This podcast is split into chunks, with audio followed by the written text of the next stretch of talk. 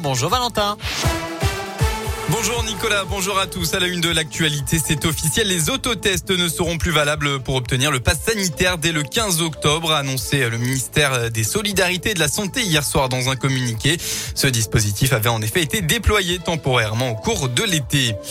À Lyon, nouveau dramatique accident. Hier matin, vers 9h30, une femme de 35 ans a été mortellement percutée dans le 9e arrondissement. C'est un chauffeur de camion Ben chargé de gravats et qui sortait euh, d'un chantier et qui n'a pas vu la victime alors qu'il réalisait sa manœuvre pour sortir. Atteinte de surdité, la femme n'a quant à elle pas entendu arriver le poids lourd et a traversé la rue au moment où le camion tournait. Elle a été euh, tuée euh, sur le coup. Et puis dans Lyon toujours, nouveau samedi contre le pass sanitaire. Les manifestants se sont donné rendez-vous à 14h au Broto. Le cortège empruntera la rue Vauban, l'avenue Maréchal Saxe, euh, le cours Franklin Roosevelt et arrivera place Maréchal Lyotet. Les Gilets jaunes appellent eux aussi à une opération de reprise des ronds-points de 11h à 16h au rond-point de Salengro-Buère à Villeurbanne. Aujourd'hui, c'est la journée nationale des 10. Alors, dyslexie, dyspraxie, vous avez forcément déjà entendu parler de ces troubles, souvent relevés chez les plus jeunes. Eh bien, chaque année, depuis 15 ans en France, une journée autour du 10 octobre, le 10-10, est dédiée à ces pathologies qui ne peuvent être soignées. Dans notre région, des événements sont organisés pour l'occasion, comme à l'hôtel de région à Lyon, où l'association Distinguons-nous a regroupé des scientifiques, médecins et rééducateurs pour échanger sur le sujet.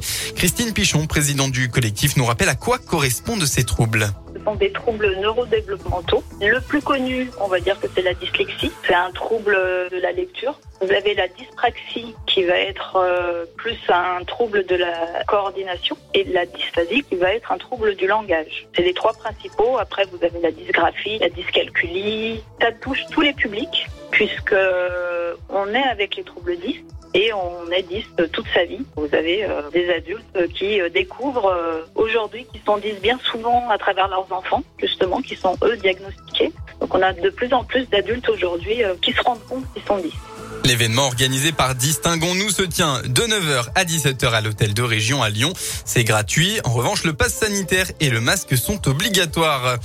Un mot de sport en foot, on connaît les 30 joueurs nommés pour le Ballon d'Or. Elle a été euh, dévoilée hier la liste. Côté français, on retrouve Karim Benzema, Golo Kanté ou encore Kylian Mbappé.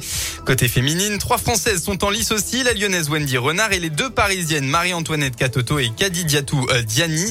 On notera aussi la présence de l'ancienne parisienne et désormais gardienne de l'OL, Christiane Andler. Le trophée sera remis aux deux vainqueurs le 29 novembre prochain. La météo enfin pour votre samedi, et eh bien cet après-midi, ce sont les éclaircies qui vont dominer dans le département avec parfois de la grisaille, notamment en début de soirée. Côté Mercure, pas très chaud, il fera un maximum de la journée entre 13 et 16 degrés.